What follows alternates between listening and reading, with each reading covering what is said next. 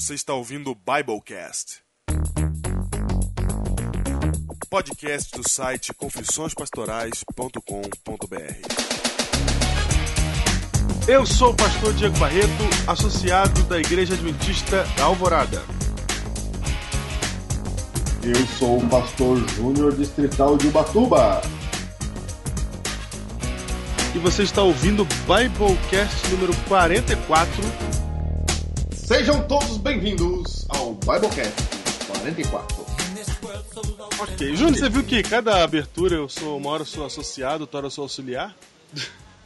Ah, você realmente devia ser adjunto hoje. Adjunto, é verdade. Na semana que vem eu serei adjunto. Adjunto.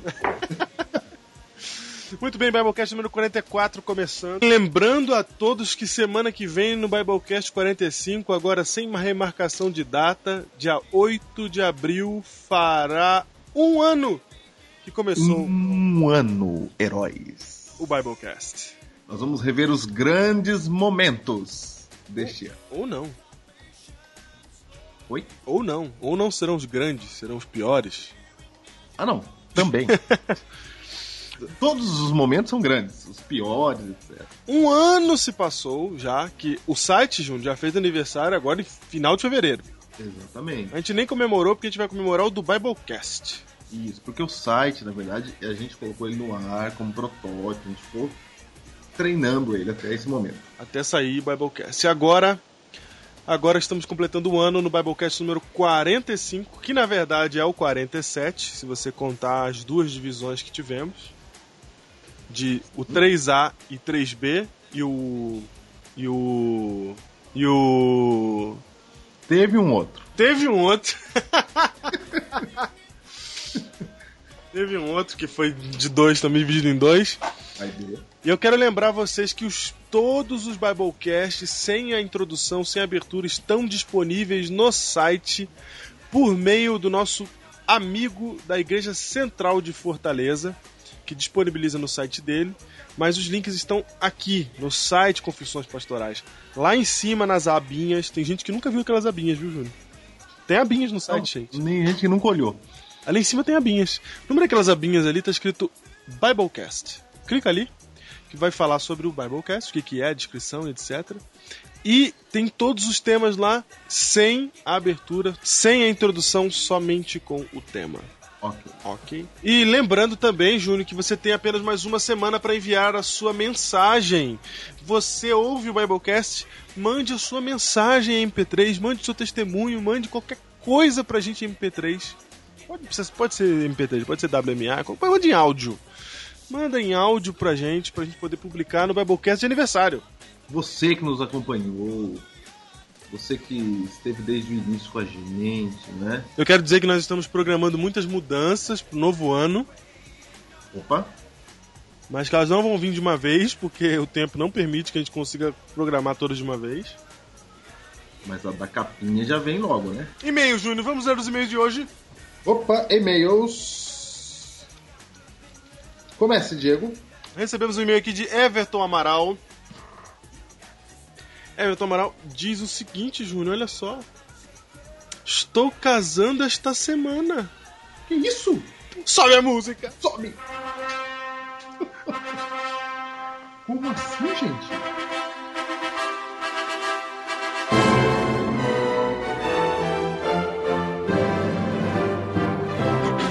E só ouvirei ou não esta dúvida quando voltar. Ele vai casar e vai sair de viagem já. Pra onde será que vai Everton Amaral, hein? Pra onde será que vai? Espero Fica- que não seja pro Japão. fica Nossa, dúvida, fica humor dúvida. negro, terrível. Humor negro maldito. que Mas Deus. eu não me contive, não me contive. Certo. Aí ele fala que Deus os abençoe e ao heró- aos heróis do Biblecast também. Muito bem, nós desejamos para você sucesso, nós desejamos para você que Deus abençoe sua união e que ela dure a- para sempre. Que Deus o abençoe.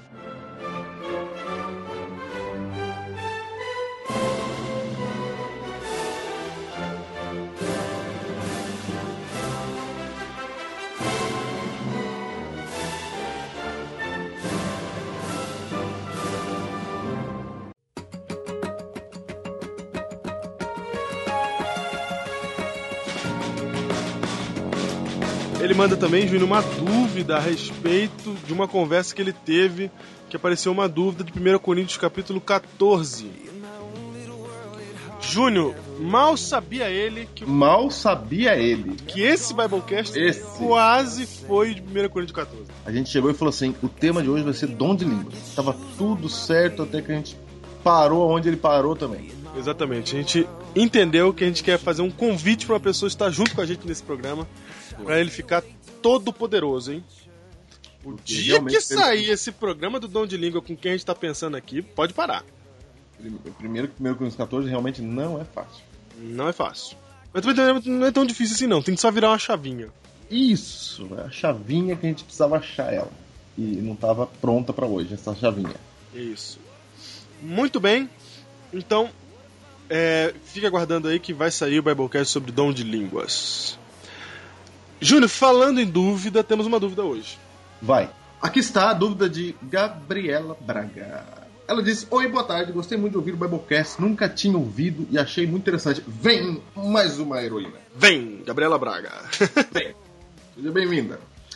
Desde que eu vi pela primeira vez, teve a pergunta de um ouvinte sobre os contratados da igreja, funcionários, que eles deveriam ser os primeiros a dar exemplo e tal.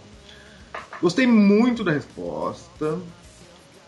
Grifo meu na ênfase do muito, tá? ok.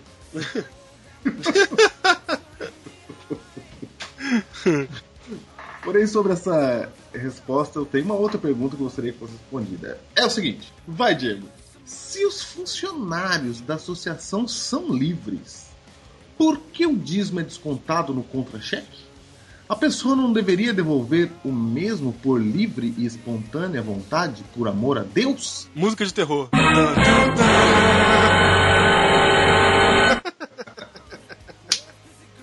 Desde já grata. O que, que você falou aí? Deja grata? Desde já grata. Ah, muito bem. Não. Final do Vamos, vamos ouvir em, em slow motion o que você falou.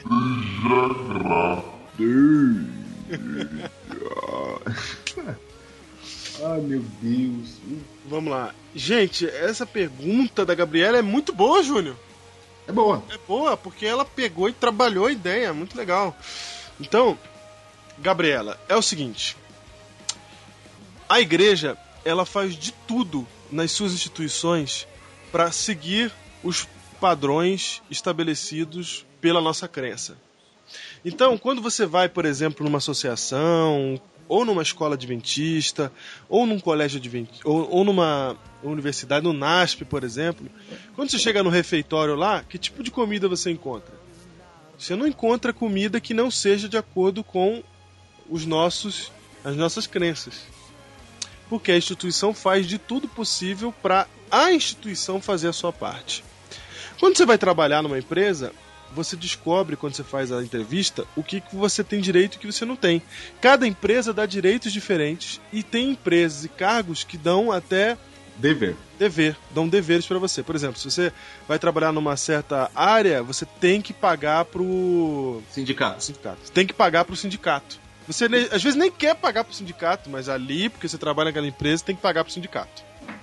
Então são as normas da empresa. Quando você entra na igreja adventista, a instituição também tem os seus deveres e, e- e direitos que vai dar pra você, seus direitos e seus deveres. E um desses deveres não é o dízimo. Olha aí, você achava que era, né? Ah, veja só. Não é. É um direito. Não, é um direito, na verdade. Você pode escrever. Toda vez que você entra na igreja, você assina um papel dizendo que o seu dízimo vai ser descontado em folha. Isso é pra facilitar a sua vida. Se você não quiser assinar, você não assina. E devolve na igreja do jeito que você quiser. E você pode também mandar uma carta para a associação dizendo que você, como funcionário, gostaria de entregar o seu dízimo na igreja local. E aí a mesma coisa vai acontecer. Eu sei disso porque eu já fui funcionário e, e as pessoas sempre me perguntaram: você deseja que o dízimo seja descontado em folha? Se você deseja, faça uma carta de próprio punho. É assim. É assim. Sempre foi assim. Exatamente. Se você disser não, não desejo, a pessoa diz: tá bom. Agora, se você disser assim, ah, mas eu fiquei sabendo que o fulano tentou fazer isso, aí, aí é outra história.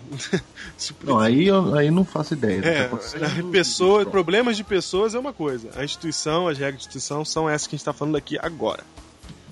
É isso mesmo. É assim que funciona. E só para você saber, na igreja adventista ninguém nem é disciplinado por não devolver o dízimo. Porque a igreja não quer que isso pareça, não é um você paga por participar do clube. Isso. É você e Deus e é você e Deus em todas as esferas. É assim que funciona. É isso. Próximo e-mail de hoje para terminar, Júnior, Vai. é o e-mail aqui de direto dos Estados Unidos agora. Opa! Direto dos Estados Unidos, Robson Leal Teles. É, porque agora Marido de Monística, internacional. ma- marido de Monique, que está agora morando nos Estados Unidos, né? Olha só, foi embora, mas tá firme no Biblecast. Tá firme. Mandou um e-mail falando que o Biblecast está ao máximo. Obrigado por todo o esforço em manter essa obra. E esses alguns minutos de conversa estão mudando muitas vidas. Deus vem trabalhando com esse podcast. Amém? De uma maneira muito especial. E teremos algumas surpresas para vocês. Aguardem. Opa! Opa! Já estamos ansiosos. é isso aí, Júnior. Esses foram os e-mails da semana. E hoje nós temos aquele quadro especial, o único, o primeiro, o maior de todos os reality shows da comunicação adventista. Escolhi ser pastor. Eu era uma pessoa comum. Até que minha vida mudou. Porque agora eu atravesso um caminho tortuoso, cheio de obstáculos. Minha vida será transformada porque agora eu escolhi ser pastor. Aê! Tá maluco, Vinícius? é maluco nada, cara. Toda vez que a gente começa o programa, a gente começa tudo mansinho, tudo calmo. Começar um pouquinho mais animado nesse nosso quadro. Então, vamos de novo. Aê! Ah, Você que tá ouvindo a gente aí, terceira participação do nosso quadro. Qual o nome do quadro mesmo? Quem vos fala aqui é Vinícius, aluno do primeiro B do curso de Teologia no NASP, Eu sou Wagner Aguiar, aluno também do primeiro ano do curso de Teologia, turma A. turma A. E como eu estava falando desde o começo, Ah, desde o primeiro episódio, a primeira prova que nós tivemos aqui no NASP foi de hebraico. E pasmem, como é, como é que você foi nessa prova, Wagner? ah eu fui bem. Bem, bem assim mesmo? Bem, bem, acima de 9. Acima, mas eu quero dizer uma coisa. Eu fui com uma nota maior que o Wagner. Pastor Diego, palmas! Peraí, peraí. Nos últimos dois programas, quando eu peço palmas pro pastor Diego, peço pra ele colocar um efeito, ele não coloca. Então, Wagner, o que, que você acha? Vamos colocar gente. Coloca, coloca as palmas. Então vamos lá. Palmas! Isso, mais palmas, mais palmas. Tá louco, cara? Eu consegui uma nota maior que a sua. Então, coloca palmas pra mim também. Mas por quê? A espero do Adventismo, fui melhor que você nas provas. Ah, palmas pra você, então. Palmas pra mim também. Só que tem uma, agora palmas pra nós dois. Porque fomos liberados. A gente tirou uma média acima de 75 na, na prova de português. Isso mesmo. isso mesmo. Então pede palmas você agora. Palmas agora que nós somos liberados das aulas de português do semestre Ah, inteiro. louco, palmas, palmas, mais palmas, mais palmas, mais palmas. Muito bom, é isso aí, dispensado. Imagine só. E outra coisa, Wagner, tivemos uma ideia bacana. Pois é, a nossa ideia é dar oportunidade para que os heróis do Biblecast nos ajudem a fazer um trabalho de história do Adventismo. Não, cara, não fala assim, não, pensa que não quer estudar, não quer fazer trabalho, é feedback.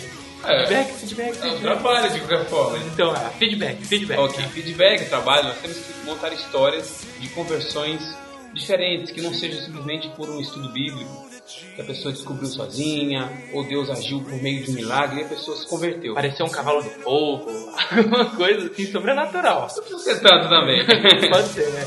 Mande essas histórias por e-mail contato arroba confissõespastorais.com.br Isso daí aí o pastor Diego vai estar encaminhando esse e-mail pra gente. A gente vai estar dando uma olhada e se a história for realmente boa, a gente vai entrar em contato com você. Exatamente. E aí a gente vai fazer algumas perguntas, pegar os detalhes dessa história, para a gente poder reuni-las e passar para o nosso professor. São 120 alunos das turmas A e B, serão três histórias cada aluno, um total de 360 histórias É de história, hein? conversões diferentes e até milagres no meio do nosso povo. Isso foi uma iniciativa do, do nosso professor pastor Jean Kovski, né? Um abraço, professor Jean. É, Deus o tenha. e ele Deus fez- o conserve. Deus, Deus o conserve. E ele, e ele fez essa ideia por quê? Muitas pessoas pensam que na igreja adventista não existem milagres e conversões diferentes. Então, esses trabalhos irão ficar em exposição no Centro-Oeste aqui do NASP. Exatamente. E aí quem quiser pesquisar essas histórias, quem quiser conhecer um pouquinho mais dos milagres que ocorrem no meio do nosso povo, vocês terão a oportunidade de fazer isso. Esse é um nome marcado na história da, da Igreja Adventista. Mande seu e-mail para contato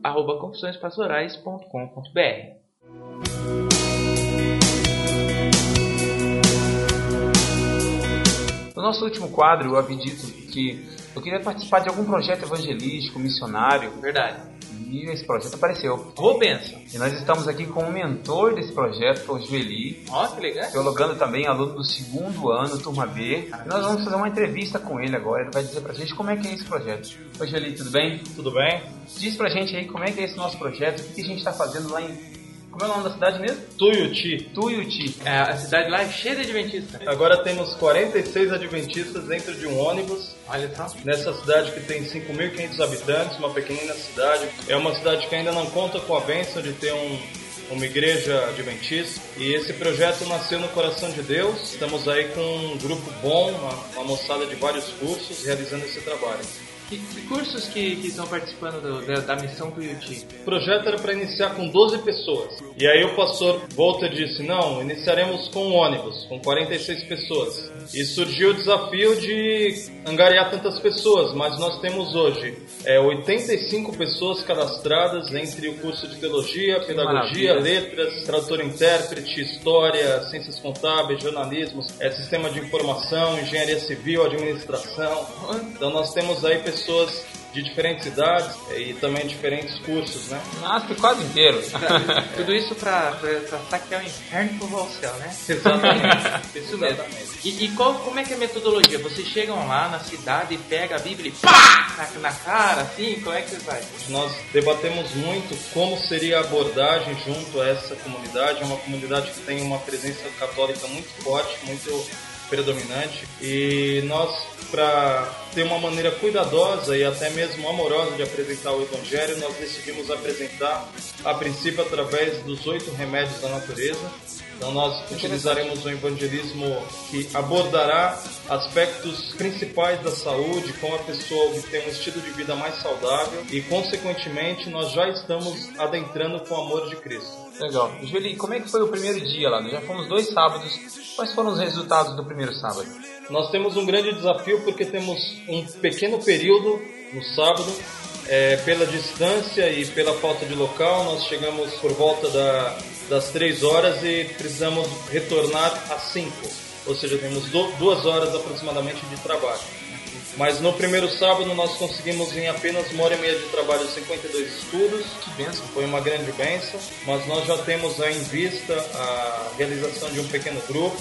Então Deus está abrindo as portas para a gente fazer esse trabalho. De- Deixa uma mensagem pra gente, para as pessoas que estão nos ouvindo, o que, que elas podem fazer, tanto na sua vida diária, também por nós. A mensagem é bem simples. A pregação do Evangelho é uma condição para o fim.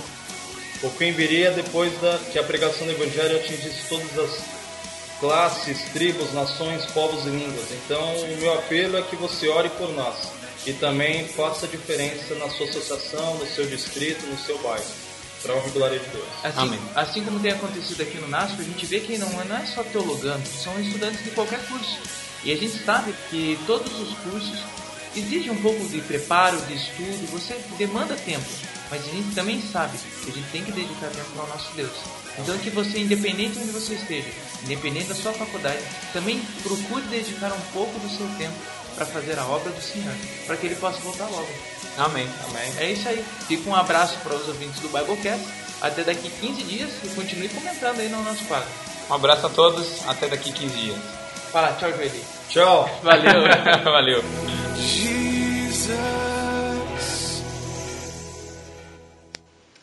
Olha aí, Júnior, depois de três episódios do Escolha Ser Pastor, finalmente a gente vai poder comentar. Foi. Nós não comentamos ainda, não conseguimos fazer o comentário porque, infelizmente, o tempo, a correria dos últimos Biblecasts não permitiu.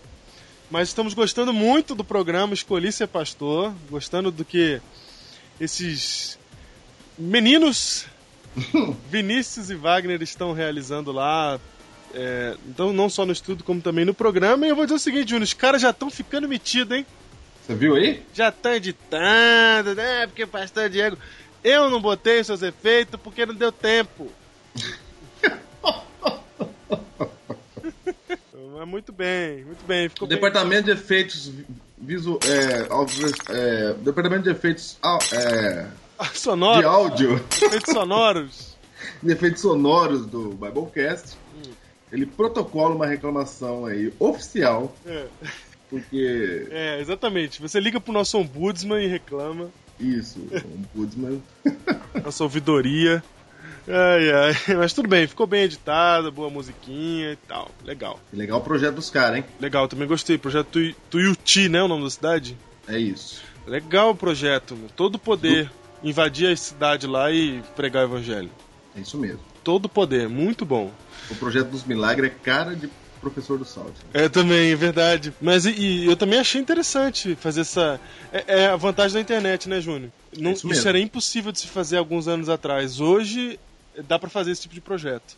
Então vamos lá, gente. Manda, manda os milagres aí pro povo lá. Isso, manda pra gente que a gente repassa pra eles em contato arroba como bem disse o nosso querido amigo Wagner.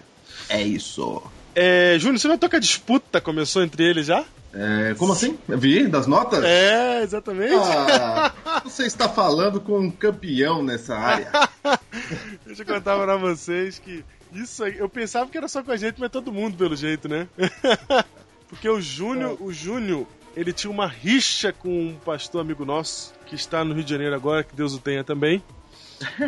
Eu gostei de que Deus o tenha para pessoas vivas, né? É, Deus o- é difícil. Exatamente. É porque morto não tem mais nada. Não tem mais nada, acabou. e aí, o Na Júnior. verdade, não era eu que tinha rixa, era ele que tinha rixa comigo. É verdade, é verdade. Aí era uma disputa de nota que era muito engraçada. Eu ria muito. Porque ah, era cada caso. Quando, quando acontecia dele tirar a nota mais alta que o Júnior, que era, era mais raro. Ele vinha cheio de, ah, hoje eu tirei a nota mais alta tal, não sei o que, e ficava tirando o Júnior. Mas o Júnior, ele tinha o poder de não estudar nada e tirar nota mais alta do que o outro cara, que estudava que nem um doido. Não, o outro cara era firme, ele estudava firme. Não, Fazia esquemas. É, ele fazia esquemas de estudo, Esquemas. estudava em grupo, criava várias coisas pra estudar. Ai, foi engraçado. Aí tá aí, tá a, aí. não viu o resulta- a gente não viu o resultado final, né? Do- dos quatro anos. Não, não fez a apuração final? Sei, Não, perguntei. eu me lembro que fez sim. Fez? Eu me lembro que fez sim. Eu não lembro mais. Aí eu lembro que ele até queria fazer uma revisão de umas notas lá pra Ah! poder... É mesmo, né? Não lembrava. Muito A média final de tudo, né? É, exatamente. E tá aí, ó, Vinícius e o Wagner começando nesse, nesse negócio já. Um tirou a nota maior que o outro em hebraico, outro em, em história da igreja. E ni- Começou pra saber quem ficou em primeiro no vestibular, né? Já entrou na sala É verdade. pra saber as posições do vestibular. Ah, E nisso você já vai percebendo uma coisa, você vai percebendo que as pessoas elas são diferentes e, e Deus vai usar essas diferenças nelas. Então, é, enquanto um, um, um cara é muito bom em hebraico, em línguas, é, o outro é muito bom em história da igreja, você vai ver que isso vai ter, é, vai ter diferenças na prática pastoral. É verdade. São, são, são pastores diferentes, dons diferentes, trabalhando na mesma igreja. Não no mesmo local, mas na mesma igreja, você entendeu, né? É isso mesmo. Ô, Diego, qual dos dois tá no ar mesmo? O, o que tá no A é o Wagner e o que tá no B é o Vinícius. Ô, Wagner, manda um abraço aí pro Evandro. Evandro Medeiros tá na sua classe, hein? Olha aí. Fui pastor dele por três anos, era o ancião da minha igreja central. Manda um abraço aí pro Evandro. Ficou legal todo mundo gritando que eu escolhi ser pastor também, né? Oi, firme! Eles já receberam uma missão por e-mail, hein? Opa! Semana que vem eles vão ter que realizar a missão. Vamos ver o que, que eles vão trazer pra gente na, na primeira realização de missão do Escolhi Ser Pastor. Vou escolher ser Que a pastor. gente não comentou ainda direito, mas vão ter missões pra eles cumprirem. E a primeira missão já é na semana que vem. E nós estamos bolando aí missões, Júnior, em que se eles ganharem, nós perdemos. E se nós ganharmos, eles perdem, hein? Opa! Ó, Estamos envolvidos nisso, hein? vai ser legal. Agora, ser liberado do português é fácil. Eu quero ver liberado do inglês. como é assim liberado de português? Tá... Ah. Não tô entendendo. Tá fácil esse negócio, né, Júnior? Ah, que que é isso? Ah, a gente ficou lá com o Jobert, não tinha nenhuma liberação pra ninguém. Todo Meu, Jobert- dia era uma resenha. O Jobert foi revolucionário, meu. Não, foi todo o poder, foi bom pra caramba. Olha, eu jamais queria sair da aula de português do Jobert. Eu é verdade, ele era muito bom. E não é ele que tá dando aula mais, hein? Não sei quem é. Ah, entendi. Então é melhor nem falar. Falou, gente! Até daqui a 15 dias com o programa Escolhi Ser Pastor. Ponte quies de toda benção nos meus lábios põe louvor. Tanta graça é incessante, pede um hino Praise to the Father of our Lord Jesus Christ, our God and our King. To him we will sing. In his great mercy. Biblecast número 44, um Com o título. com o título. Já vamos pro título assim? Sim, é sim. Que isso, a gente tá sucinto hoje, hein? Sim, é sim.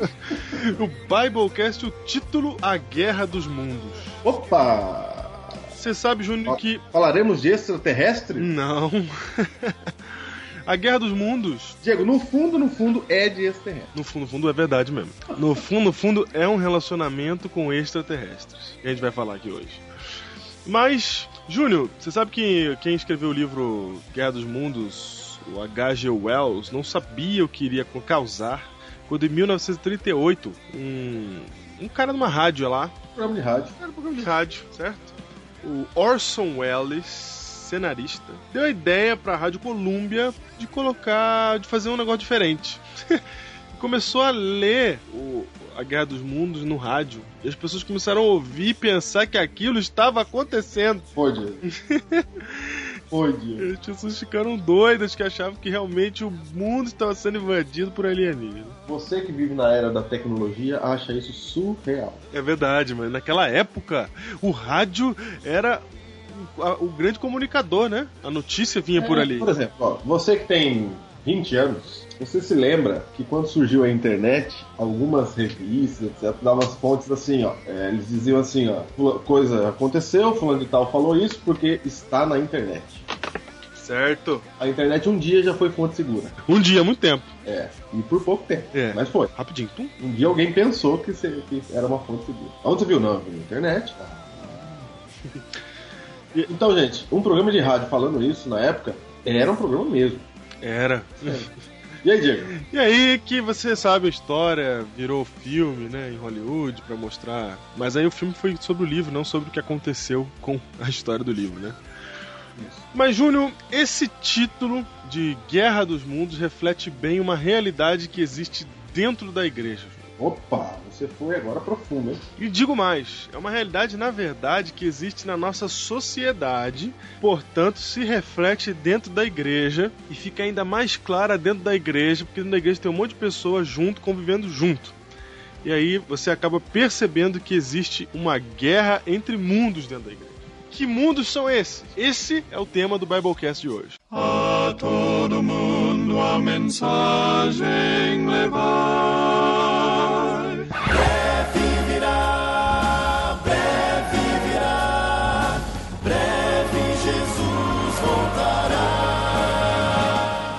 Que, que mundos são esses, Júnior, que estão Que em choque? mundos são esses? Estamos falando de um mundo onde as pessoas falavam verso áureo e não texto-chave. Ó, então um mundo fala verso áureo, o outro fala texto-chave. É. Estamos falando de um tempo onde as crianças cantavam que um peixinho é delgadinho. o outro é gorduchinho. Delgadinho, é verdade. Delgadinho. Como é que o peixinho é delgadinho? Delgadinho, Júnior. e o pior é que eu cantava essa musiquinha. Eu Cheguei Claro. a pegar essa época. E até hoje, na minha cabeça, não entendo esse negócio de sem cuidado eles estão. Como assim? O peixinho tá sem cuidado. É verdade, é verdade. No meu ouvido soa errado. Como? Esses peixes estão andando com tubarão? Não, Júnior, agora a gente tá sendo muito, muito de nicho. Tem gente que não tá entendendo o que a gente tá falando. Na calma. Vamos lá. Sol- solta a musiquinha aí. Um é pequenino, outro que grandão. Um é delgadinho, Outro é gorduchão. como brincam na água até o fundo vão. Vejam como brincam sem cuidado eles estão. Como assim, Júnior? Eles estão sem cuidado, Júnior. A Bíblia fala que Deus está prestando atenção na flor, no passarinho, no pardalzinho. Como? A ideia, do sem, a ideia do sem cuidado tem que fazer exegese dessa Ah, música. Exegese, vai, vai, vai, vai. Me salva A eu. ideia do sem cuidado é que eles estão despreocupados, ou seja, não há o que se preocupar. Ah, Porque Deus está com eles. entendi. Eles não precisam de armas pra se defender, né? Essas coisas. Isso, é um, é um mundo bom onde não precisa ficar preocupado com as coisas. Ah, é um mundo bom. O mundo bom Mas que o tubarão cuidado. come, né? A, a tradução podia ser outra, né? tradução, né? A letra. A letra podia ser hoje. Ó, vejam como nada, nadam até o fundo vão. Vejam como brincam, despreocupados eles estão. Podia ser assim. Você vai causar revolução realmente. Você tá Porém, alterando uma bandeira, Bandeira. uma bandeira do passado, da infância de muitos que estão ouvindo agora. Isso, mas eu não acredito que sem cuidado eles estão. É de uma época onde sem cuidado realmente significava despreocupado. Exatamente. Você está assistindo agora ao vivo aí no Biblecast, diante do seu ouvido, a guerra dos mundos acontecendo. O Júnior, que vive em um mundo, está lutando contra o outro mundo. O que a gente está falando está em Mateus capítulo 9. Leia aí, Júnior. Mateus capítulo 9, versículo 16 e 17. Que mundos são esses? Mateus 9, verso 16 e 17 diz assim: ó, Ninguém põe remendo de pano novo em veste velha, porque o remendo tira parte da veste e fica maior a rotura. Não se põe vinho novo em odres velhos, do contrário, rompem-se os odres. Derrama-se o vinho e os odres se perdem, mas põe-se vinho novo em odres novos e ambos se conservam. Olha aí, Júnior. Porque a boca do Senhor Amém. Palavra da salvação. A boca do Senhor. Glória a vós, Senhor. Gente, Olha, quem nunca foi católico não percebe. Você percebeu o dia agora? Não veio. é, o que é glória a voz, Senhor? Pensei Não que veio, coisa não veio. esquisita é essa que a gente tá falando. Uma homenagem aos nossos amigos católicos. Muito bem.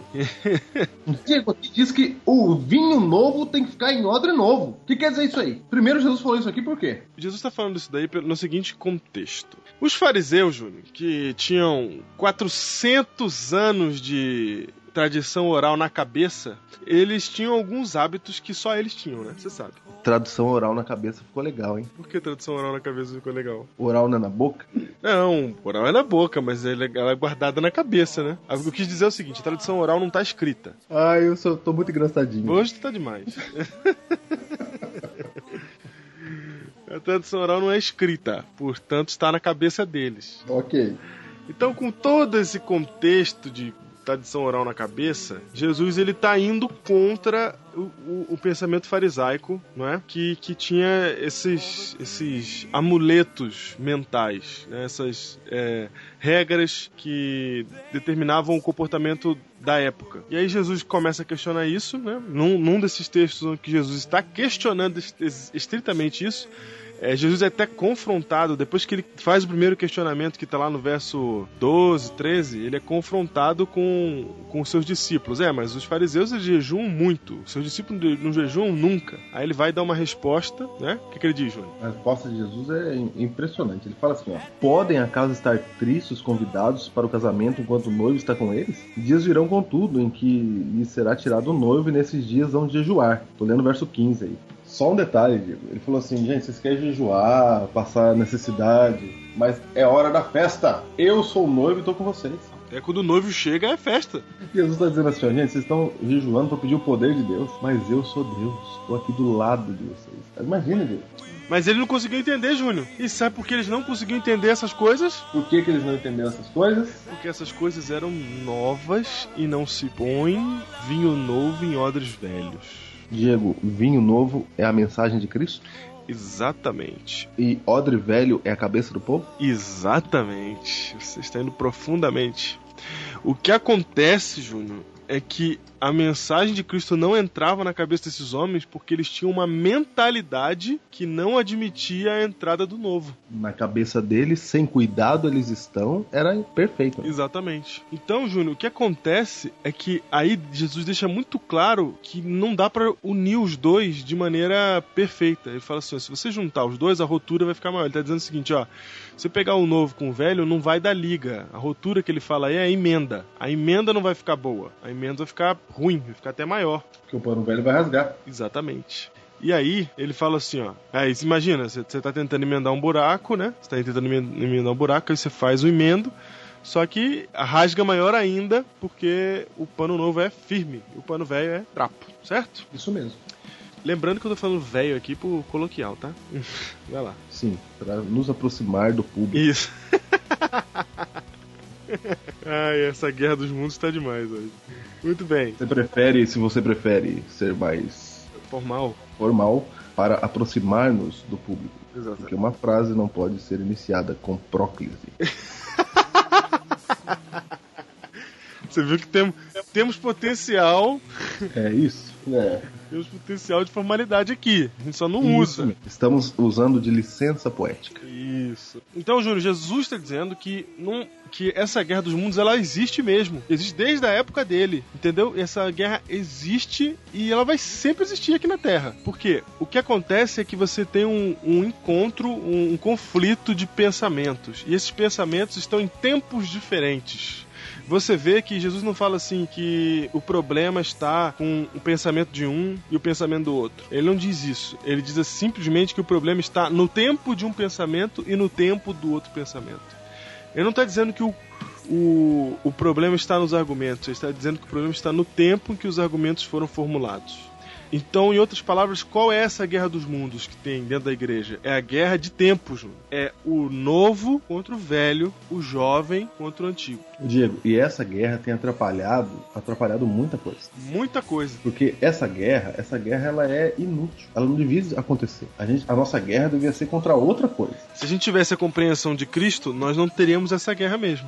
Porque a gente ia entender que é uma questão diferente da que a gente pensa que é. Então, por exemplo, quando tem um- uma, uma questão em andamento entre jovens e, e velhos, os velhos estão pensando que estão certo por causa do argumento deles e os jovens estão pensando que estão certo por causa do argumento deles. Mas na verdade o argumento deles só existe porque existe um tempo entre os dois. É verdade. Esta guerra, ela tá na mente das pessoas e esteve na mente das pessoas em todas as épocas e gera alguns efeitos colaterais. Muito bem. O primeiro e mais óbvio de todos Qual é? É os conflitos entre um e outro, né? Isso. Mas, por exemplo, você tem pessoas que dizem que antigamente tudo era bom. Sim, são os odres velhos. É, no passado que era bom. Isso. Isso tem em todas as esferas da vida, por exemplo. Então há pessoas, até grupos que você pode encontrar aí escrevendo na internet que, que prega que a igreja tinha que ser igual na época de Ellen White. É isso mesmo. Outro efeito colateral é a briga pela, com relação à música na igreja. Não, calma aí. O outro efeito colateral é o oposto. É o povo que acha que tem que mudar tudo.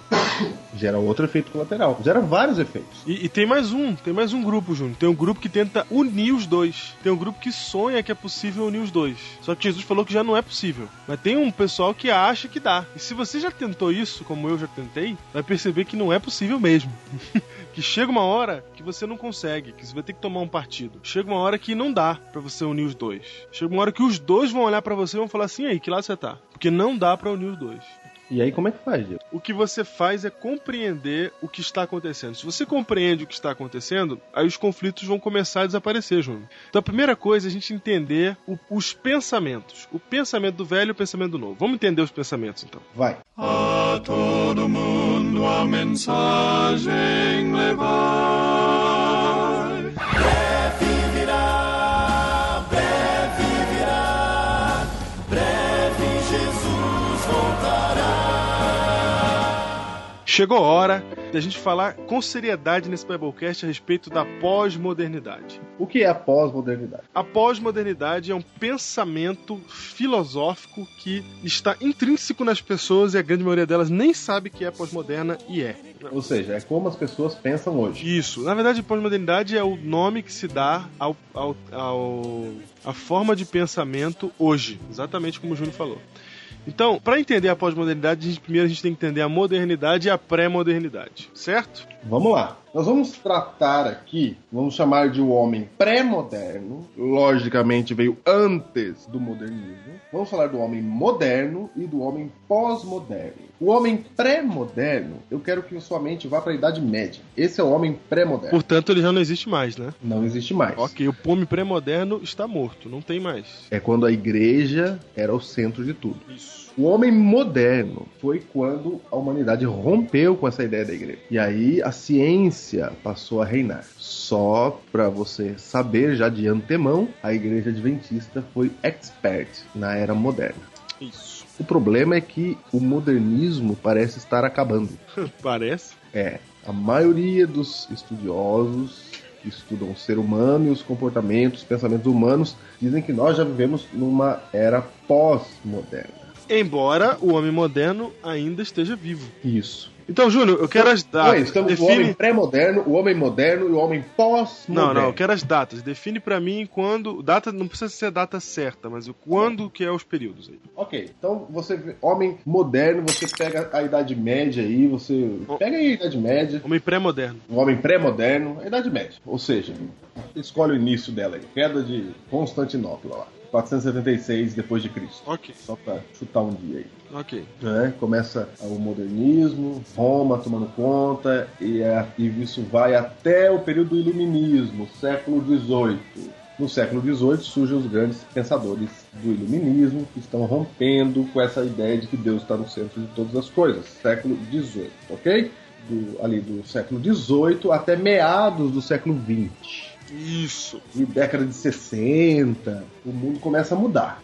Começa a mudar. O que acontece é que o ser humano se decepciona consigo mesmo, não é? Porque ele, no período moderno, quando inicia o período moderno, ele rompe com a igreja e inicia com a ciência. Ele começa a dizer, ó, a razão está no centro de tudo, nós seres humanos nós vamos arrebentar mesmo porque nós somos inteligentes, a gente consegue inventar um monte de coisa, máquina, tecnologia, criamos, criamos aí a revolução industrial, agora criamos os carros, agora criamos os aviões, podemos transportar pessoas e coisas pelo ar, criamos a bomba atômica, criamos a primeira e a segunda guerra mundial, usamos aviões para jogar bombas. Então, o ser humano, ele, ao mesmo tempo que ele começa motivado pelas suas conquistas, ele termina desmotivado porque percebe que as suas conquistas só causaram mais dano do que realmente causar, trouxeram evolução e progresso. Aí, nessa hora, nessa percepção, ela ocorre quando? Ocorre entre a guerra, a Segunda Guerra Mundial e a Guerra do Vietnã com a Guerra da Coreia no meio. Então, Júnior, passando esta fase de guerras aí, de decepções, volta o, o, o pai americano todo sequelado da Guerra do Vietnã pra casa. O cara não pode ouvir uma porta batendo que ele pensa que é, que é tiro e pula no chão. né? Nessa, o ser humano se decepciona completamente com consigo mesmo e rompe com o pensamento moderno. Um dos símbolos desse rompimento, já falamos no Biblecast aqui, é Santos Dumont, né? Que se decepciona com a maneira como os aviões que ele inventou estão sendo usados na guerra e se suicida. Então, Segundo a história oficial. Segundo a história oficial. Então, o que acontece é que o ser humano, decepcionado consigo mesmo, ele primeiro se decepcionou com a igreja, agora se decepcionou consigo mesmo.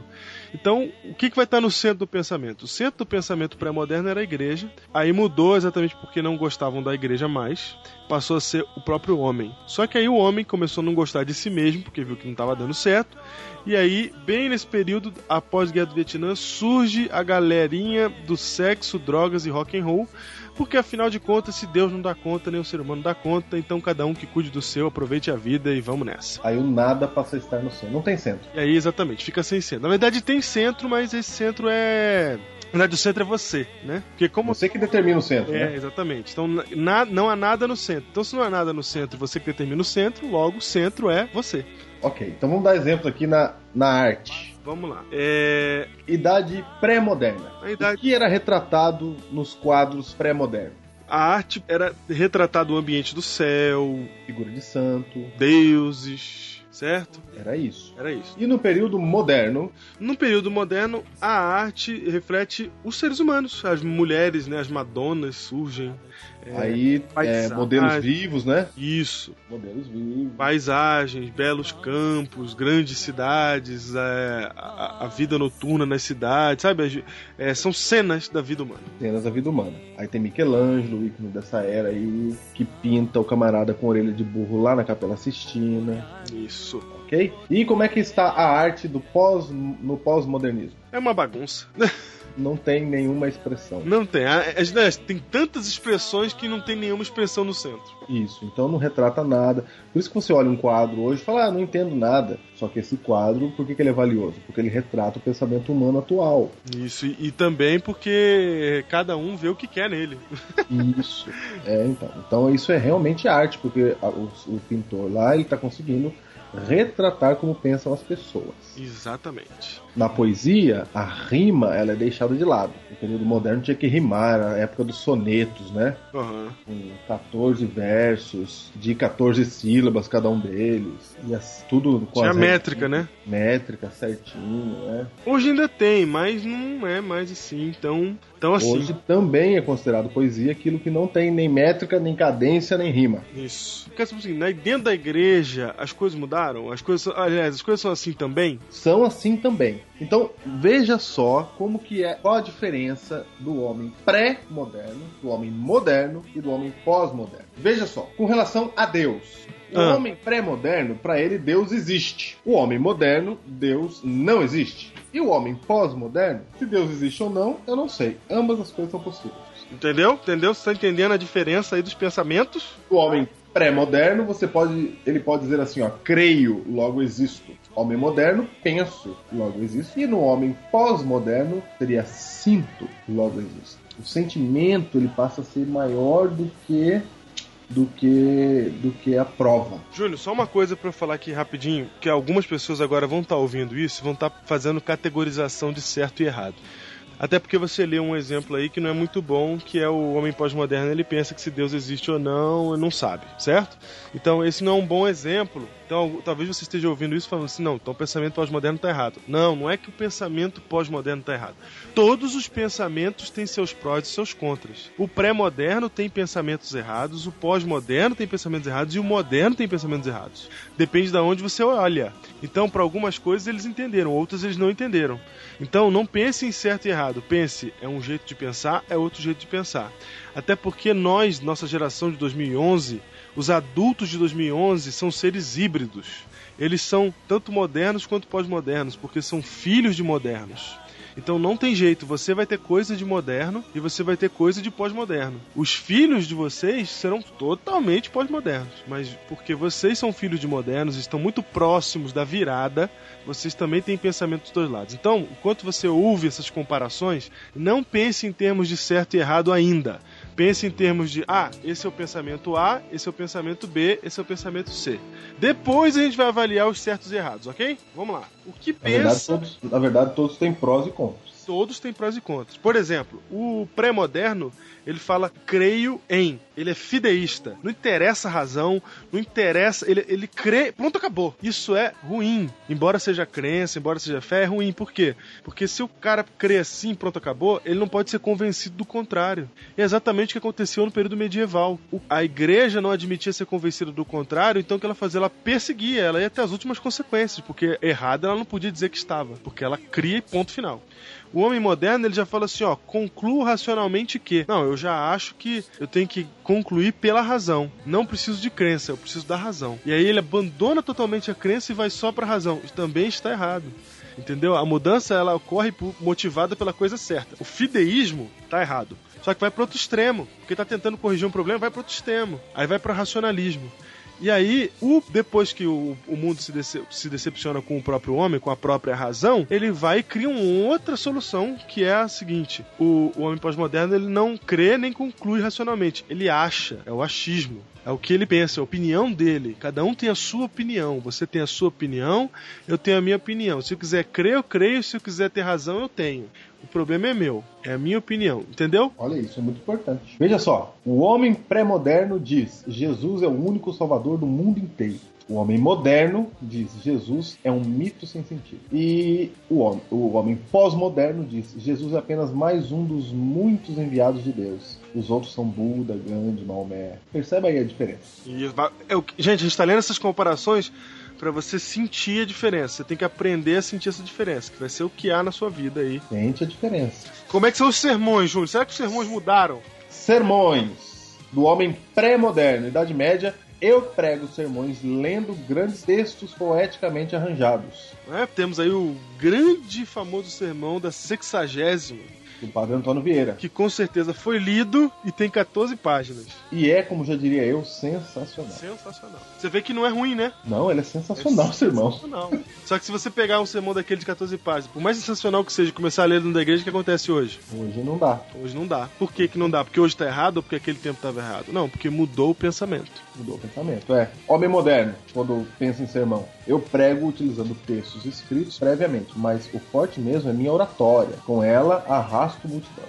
Então, aí surge, né, aqueles homens modernos famosos, grandes pregadores, né, Júnior? Os grandes pregadores, Billy Graham, Martin Luther King, homens que sabiam o que estavam falando, que tinham textos previamente programados, mas que tinham uma oratória que fazia todo mundo vir ouvir eles. Até porque estava todo mundo acostumado a ouvir sermão lido. Aí, de repente, surge um cara que vai além da leitura aí causa um, um, um boom. Até porque é um tempo que não existe é, a, a, cultura de mídia que tem hoje, né? Só lembrando, como o Diego falou, a gente não está falando contra sermões lidos. Ele tem o seu lugar hoje em dia também.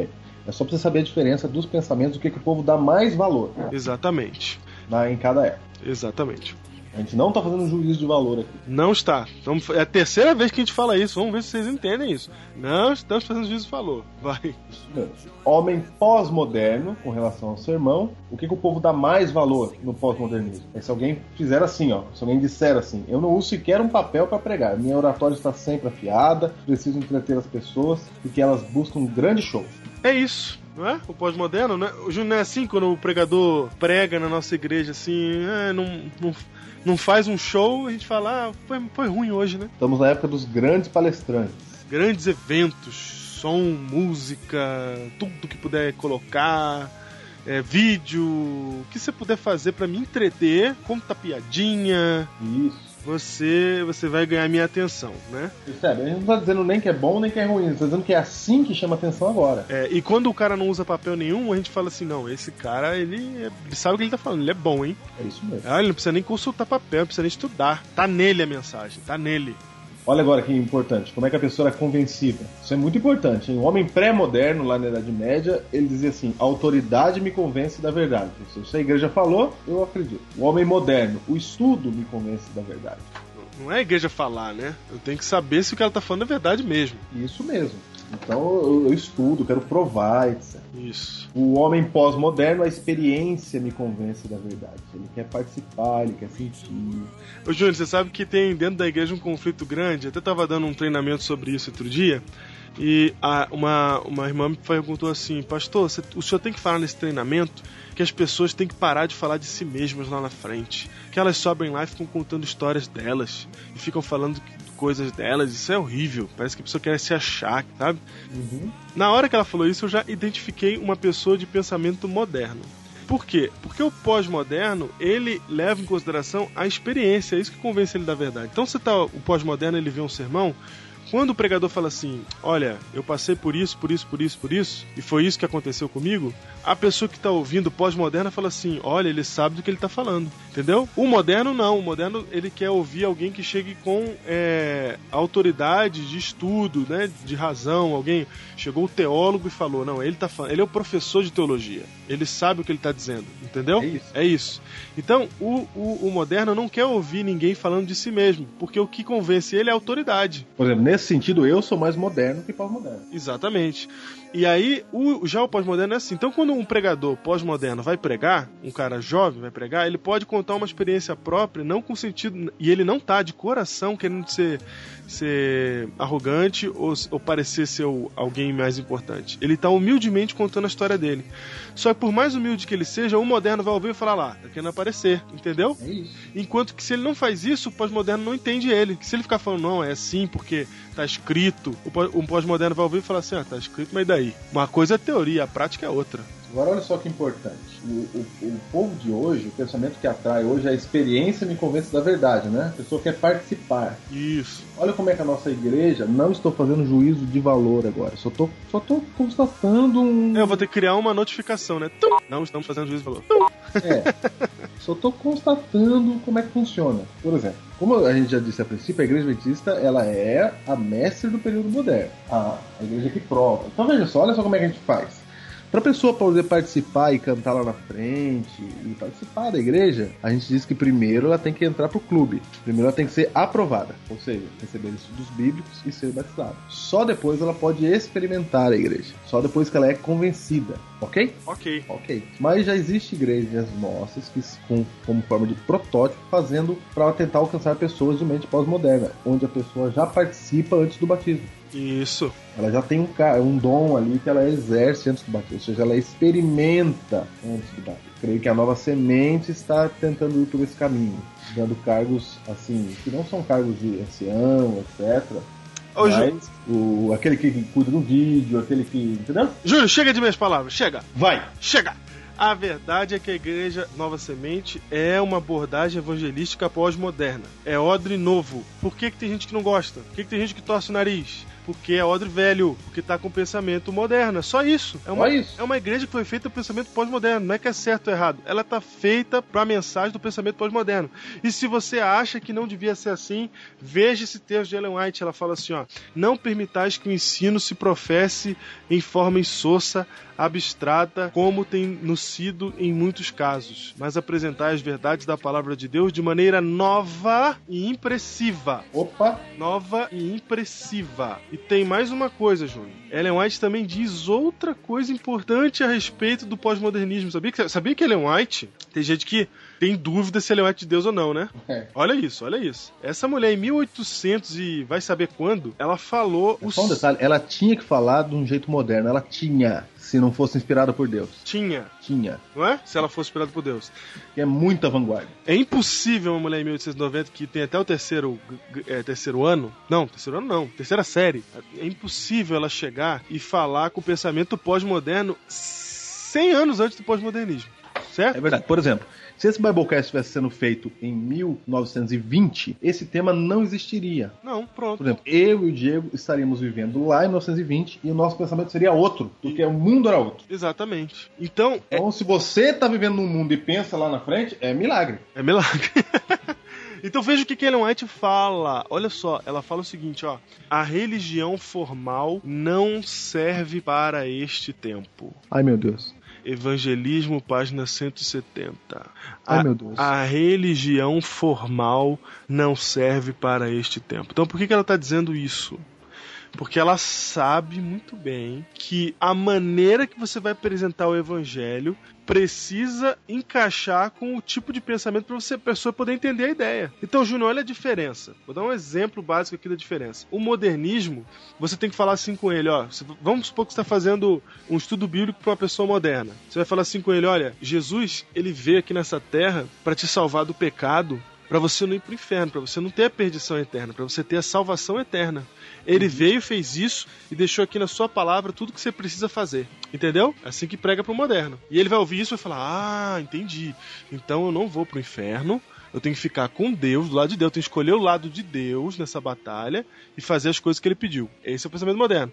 O pós-moderno você não pode chegar assim. Porque é o seguinte, o pós-moderno ele já tá cansado de saber que tá tudo indo pro buraco. Ele mudou de pensamento por causa disso. Ele era moderno e ele mudou pro pós-moderno porque ele percebeu que o mundo tava indo pro buraco e falou assim: agora é cada um por si, cada um faz o que quer. Então ele já entendeu que as coisas estão ruins. Aí agora ele chega na igreja e ele, o que ele ouve é condenação. Ah, porque você vai pro inferno, porque você só faz coisas erradas e tal. Isso ele já sabe. Ele já sabe. Ele já percebeu isso sozinho.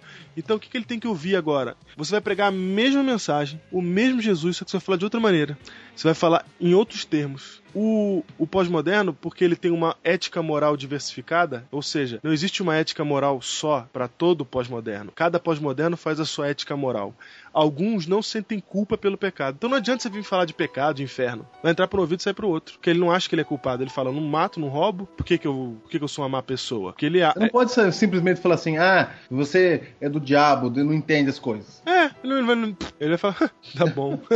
Você não pode dizer assim, ah, essas pessoas são duras de coração. Exatamente. Não é que são duras, é que a gente não tá conseguindo falar a língua deles. Isso, agora se você chega pra ele e fala do amor de Cristo, você fala assim, olha, a salvação, o que, que é salvação? A salvação é a, coisa, é a coisa mais extraordinária que aconteceu na minha vida. Ó, você falou que é uma experiência sua, que é uma coisa que você só vai entender com a experiência. Você está pregando o mesmo evangelho com outras palavras. Agora você está alcançando o cara pós-moderno. Por isso Ellen White fala que a religião formal não é a religião deste tempo. Ela sabe muito bem que se a gente agir como modernos hoje, não vai funcionar, não vai dar certo. Por isso existe essa esse choque de essa guerra entre mundos, Júnior. Porque as pessoas estão tentando provar que estão certas, tanto os jovens quanto os velhos. E não vai resolver nada isso. Nós temos que entender que nós temos mentalidades diferentes e temos que trabalhar com as nossas mentalidades e fazer aquilo que a gente já citou nesse Biblecast, que está em Atos capítulo 13, verso 36. que diz o seguinte: Atos capítulo 13, verso 36 diz assim, ó, porque na verdade, tendo Davi servido sua própria geração, conforme o desígnio de Deus, adormeceu. Foi para junto de seus pais e viu corrupção. Diz que Davi, ele serviu a sua própria geração conforme o desígnio de Deus. Gente, hoje Davi não seria membro da igreja. O Davizinho lá de trás, né? Não, Davi não. Davi matou o camarada e ficou com a mulher dele. É. Ele seria removido. Removido. Davi não foi removido naquela época, ele era rei. Uhum.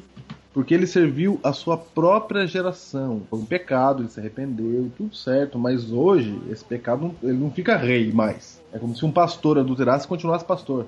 Aham. Então, é uma outra época. Ou seja, você não pode falar assim, ah, se Davi viesse aqui, ele ia pregar o evangelho. Se Daniel tivesse aqui hoje, se Paulo tivesse aqui, eles serviram a sua própria geração. Nós, nós fomos chamados hoje. Você que está ouvindo foi chamado hoje. Você é Paulo, você é Davi, você é Daniel. E só você consegue pregar para sua geração. É só, É é assim. só você consegue, exatamente. Então por que, que eu e o Júnior estamos fazendo Biblecast aqui? Porque a gente entendeu que a nossa geração vai entender melhor esse formato. Isso mesmo. Então a gente falou, vamos fazer o Biblecast pra fazer, para falar o que a gente precisa falar nesse formato. Agora as pessoas vão ouvir. E a gente tem visto que as pessoas estão ouvindo. Por quê? Porque é, a gente inventou uma coisa nova? Não, porque a gente falou na nossa língua, é só isso. E algumas pessoas não gostam do formato. Acham que a gente muito alegre, etc. É normal. Claro, porque existe E são mentes essa diferentes. Isso, e a gente não, não pega mal. A gente não tá, nossa, Júnior. Tem gente que não muda mesmo, né? Tem gente que. Não. Júnior, tem gente que tá vivendo. Tá vivendo 1800 ainda e não muda. Não, a gente- eles são assim. Nossa, eles vão pro céu desse jeito, entendeu? O É pro- o pensamento dele. E isso, não- o problema é a gente achar que a gente tem que corrigir os outros. Que é o que, ele- o que os fariseus estavam tentando fazer com os discípulos. E Jesus falou: não é isso que eu quero. Ele falou: misericórdia quero e não sacrifícios. No mesmo contexto que a gente está lendo aqui do Odres Velhos, do Odres Novos com Odres Velhos. Ele está falando assim: ó, não quero que vocês tenham regras, que vocês tenham rituais, que vocês tenham sacrifício. Eu quero que vocês tenham amor um pelos outros. Então não interessa quem tá certo e quem tá errado. Interessa se você ama o outro. Se você ama o outro, você vai tratar ele bem e você vai saber lidar com essa guerra que ocorre até dentro da igreja. Essa guerra de gerações. Essa guerra de tempos, que como o Júnior falou no começo, afeta tudo. Afeta música, afeta pregação, afeta estilo de culto, afeta um monte de coisa. Porque, por exemplo, Júnior, algumas diferenças que a gente não citou ainda. O homem pré-moderno, ele seguia regras de Deus, as regras de Deus. O que Deus fala, eu faço. Período medieval. Aí o, o homem pós-moderno, ele fala, sigo a regra de Deus e dos homens. Os que estão na igreja continuam seguindo a regra de Deus. Só que agora tem a regra dos homens também. Tem a ciência surgindo aí, trazendo novas coisas, período industrial e tal. Então, agora eu acompanho os dois. No período pós-moderno, não quero seguir regra nenhuma. É assim que é a realidade hoje. As pessoas não querem seguir regra nenhuma. E aí, o moderno dentro da igreja fica dando regra. E o pós-moderno dentro da igreja fala: não quero saber disso. Eu quero seguir Jesus porque eu amo ele. E o, e o moderno fica: não, você tem que seguir Jesus porque você tem que fazer isso, tem que fazer aquilo, tem que fazer aquilo outro. Entendeu? Olha aí. Então fica esse conflitinho dentro da igreja porque um não tá entendendo que o outro tem pensamento diferente. É claro que existem é, problemas nos dois pensamentos, como eu citei aqui, né? A gente citou aqui no começo. O pensamento pré-moderno tem problemas, o moderno tem problemas e o pós-moderno também tem. Esse negócio de que o que importa é o que eu sinto, o que importa é o que eu acho, a minha opinião, isso é um problema, certo? É um problema igual ao do fideísmo, só que ao contrário. O fideísmo eu creio, pronto, acabou. A opinião, a, minha opinião também, só com, com voz de democracia, né? Não, cada um pode ter a sua e tal. É com voz de li- liberalidade. Isso também pode ser um problema. Pode ser um problema. Mas eu ainda acho que é um problema menos pior, porque se cada um tem a sua opinião, então ele tá passivo, ele, ele é passivo de mudança. É isso O mesmo. outro lá nem era passivo de mudança. Olha aí. Então cada um tem os seus prós e seus contras, é claro. Só que não vai adiantar de ficar brigando pelos contras dos outros, porque os prós modernos vão olhar para os modernos pós-modernos vão apontar os contras. E os modernos vão olhar para os pós-modernos e vão apontar os contras. Vai ficar um apontando o que o outro tem de ruim e nenhum vai resolver nada. Essa guerra vai permanecer. Um tentando convencer o outro. Agora, olha só, o homem pré-moderno, ele, dizia- ele dizia assim, ó, meu pensamento é orientado pela minha nação. Isso. Ou seja, as igrejas, só pra você saber, ter uma ideia, as igrejas tinham a ver com os países. A igreja anglicana era da Ingl- Inglaterra, a igreja luterana era da Alemanha e assim sucessivamente. Aham. Você era anglicano não porque você escolheu, é porque você nasceu na Inglaterra. Isso é uma influência bem antiga, né? Porque as nações antigas eram assim também. É. Agora o homem moderno. Meu pensamento orientado pela minha instituição. Ele. Agora olha só, como é que a igreja adventista foi a mestre do modernismo. Nesse período, ó, a instituição é importante. Então, qual era a pregação que funcionava no período moderno? Funcionava mesmo. Era falar assim para as pessoas: qual é a igreja verdadeira? Isso, a minha igreja é certa, porque A a, gente tem igreja- a verdade. Isso funcionava. Hoje, quando você fala minha igreja é certa, sou arrogante. Exatamente. O pensamento das pessoas mudou. Hoje, ó, questiono o meu governo, odeio as instituições, eu sou um homem pós-moderno. Meu pensamento é orientado por mim, sou independente. Então ninguém quer saber de instituição nenhuma, ninguém, ninguém quer saber de nada disso. E agora? Como é que você prega? Se você chegar para as pessoas, pro seu filho adolescente, e falar você tem que ir para a igreja porque ela é a verdadeira, É, não vai funcionar. não vai. E se você chegar para as pessoas falando, tentando levar elas para a igreja, se você tentar levar um pós-moderno para a igreja, você não vai conseguir. Agora, se você tentar ensinar para um pós-moderno o que era Jesus, o que é o evangelho, ele vai para sua igreja. Isso, ele vai pra igreja. O problema não é ir ou não na igreja. O problema é dizer que tem que ir pra igreja do jeito moderno. Você É- tem que falar que tem que ir pra igreja do jeito pós-moderno. Isso, você no, no jeito moderno, você colocava a igreja na frente do evangelho. No pós-moderno, você tem que pôr o evangelho na frente da igreja. E as pessoas continuarão indo. E isso é a mesma coisa, gente, só mudou a forma. Só. A doutrina é a mesma. A mesma. A mesma doutrina, certo? Antes você dizia assim, ó, por que, que tem que guardar o sábado? Porque tá escrito. Isso. Esse é o Porque jeito, Deus mandou. esse é o jeito moderno, e eu vou dizer mais uma coisa: é o jeito de muitos estudos bíblicos ainda hoje. Isso, é. Porque Deus mandou. Porque tá escrito. Ah, não, a igreja adventista foi a mestre da era moderna. Porque na era moderna você tinha que provar. É. Era a era da prova. Só pra você saber, no mundo religioso ele, ele funciona assim, ó. Na Idade Média a igreja mandava e acabou. Quando veio o modernismo, aí todo mundo queria arranjar prova, achar o Jesus histórico e a arqueologia bíblica, e todo mundo querendo provar, etc e tal. Tem que Porque- provar. Porque era a linguagem da ciência que estava em ascensão na época. Então tudo era provar. E como eles não tinham tantas fontes, ou não tinham tantos recursos para provar, né? Uhum. é, a religião foi desacreditada. Simplesmente desacreditaram do Jesus histórico. Falaram, não, Jesus não existiu. E aí o que acontece com a igreja? Vai pro, pra experiência, vai pro pós-modernismo. Vem Calbart dizendo assim, não, então não importa o que tá escrito na Bíblia. O que importa é o que você sente quando você lê. Uhum. Aí surgem as igrejas pentecostais, que o sentimento tá acima do que tá escrito. É. Não importa se o que tá escrito aqui, se no passado foi assim. O que importa é o que você tá sentindo agora. O que importa é que. Tem igreja que nem admite, nem admite a Bíblia, assim, né? É, Fica, fica, fica só, no, só na revelação. É isso, é. Só não, não pode ler a Bíblia, é. É só a revelação, etc. Então isso é algo pós-moderno acontecendo nas igrejas aí. Você pode perceber isso. A todo mundo a mensagem levai. Breve virá, breve virá, breve Jesus voltará. Então, Diego, como é que resolve isso?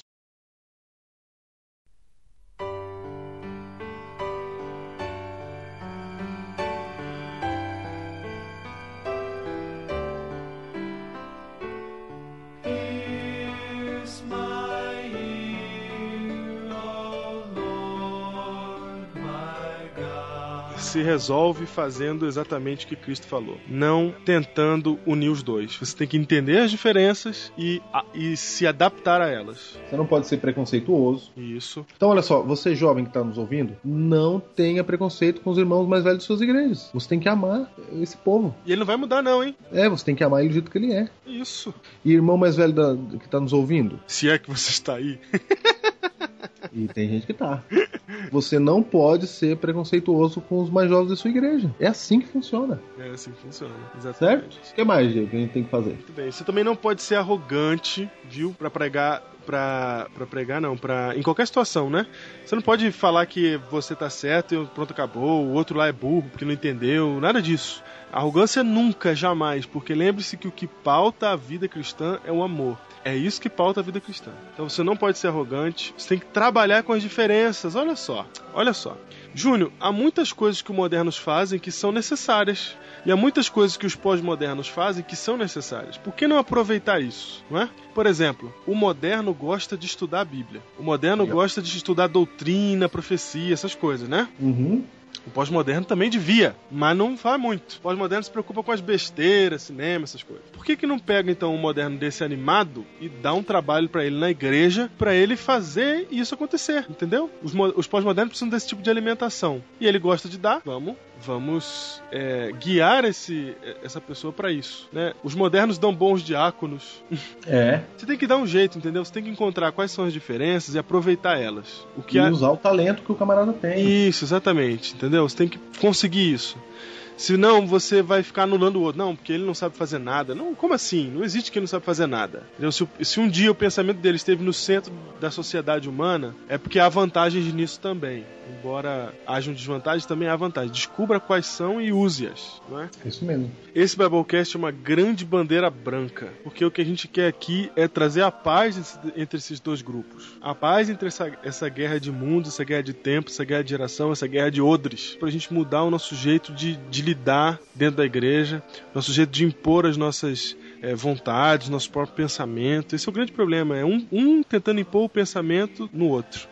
E o que acontece, gente, é que a gente está fazendo um discurso aqui para vocês é, aprenderem a lidar com essa tensão e conviverem com ela, mas não vai ser fácil, sabe? Ainda que você mostre esse Biblecast, porque eu tenho, eu tenho gente que vai ouvir o Biblecast e fala, nossa, eu conheço um cara que tinha que ouvir isso aqui, não é? É sempre assim. É sempre um cara. É sempre um cara. E aí você leva pra pessoa, ela ouve, ela. Gente, não é isso, não é isso. E, sabe, a guerra vai continuar existindo. Porque, infelizmente, por mais que todo mundo estivesse é, ouvindo o Biblecast, nem todo mundo se convenceria. Tem gente que pode estar ouvindo a gente e falar, ah, esses caras estão falando aí, cara, conversa. É assim mesmo, entendeu? A gente tem que aprender a amar a despeito de. O mundo não vai mudar. As pessoas vão. A gente vai continuar tendo esse conflito, mas podemos mudar se a gente mudar de atitude. Se a gente começar a agir da maneira correta, se a gente é, agir com amor, nisto conhecerão que sois meus discípulos. E acabou. É isso. Hoje as pessoas estão mais abertas para o evangelho.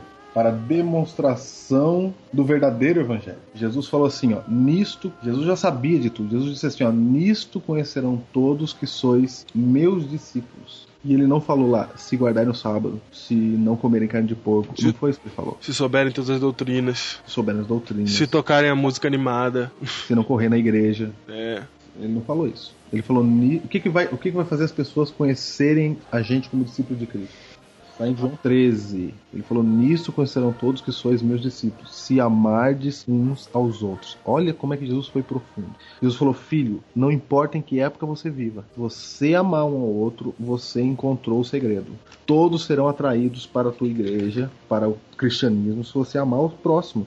Hoje você vai dizer assim, a pessoa vai falar assim, ah, o trabalho não me deixa guardar o sábado. Mas se você, a sua igreja é uma comunidade de amor, a pessoa larga tudo para viver numa comunidade dessa. Não existe amor nesse mundo, não. Não existe, exatamente. Não, não existe. Se a sua igreja é uma comunidade de amor, Jesus já sabia disso há muito tempo. Ele falou: as pessoas vão conhecer você como discípulo de Cristo se vocês amarem uns aos outros. É simples assim. Então ele disse assim, ó, João 13, verso 34, novo mandamento vos dou. Entendeu? Novo. Novo.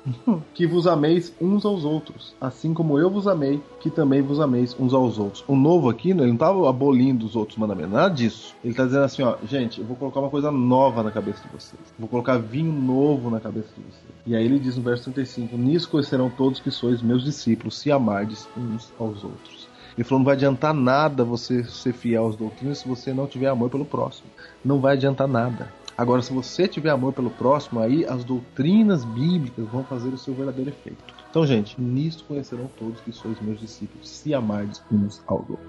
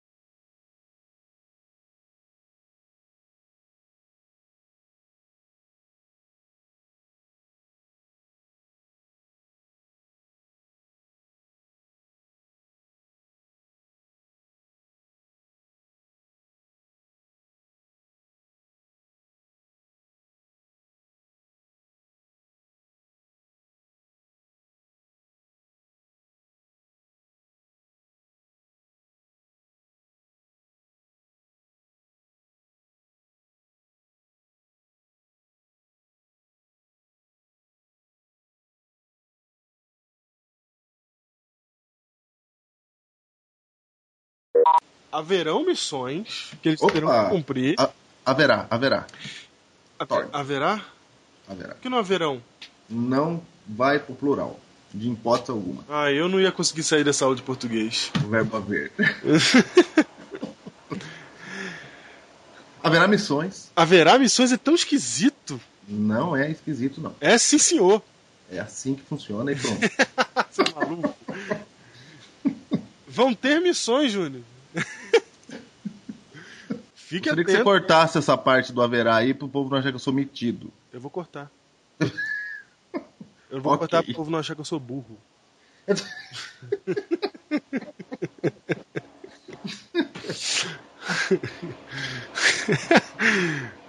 Ai meu Deus, você tinha que colocar o melhor da música rústica adventista nas passagens de tempo.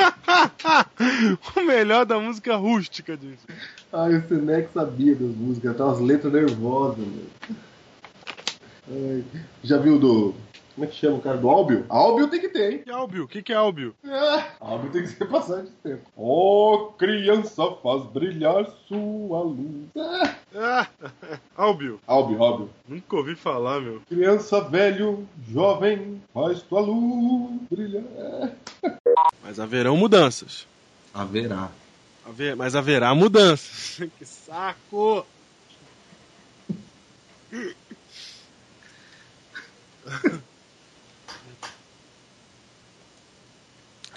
Vamos lá. Diego, peraí que tem um barulho aqui em casa, eu acho que eu tô sendo roubado, tá? Vou lá matar o ladrão. Ok. Peraí.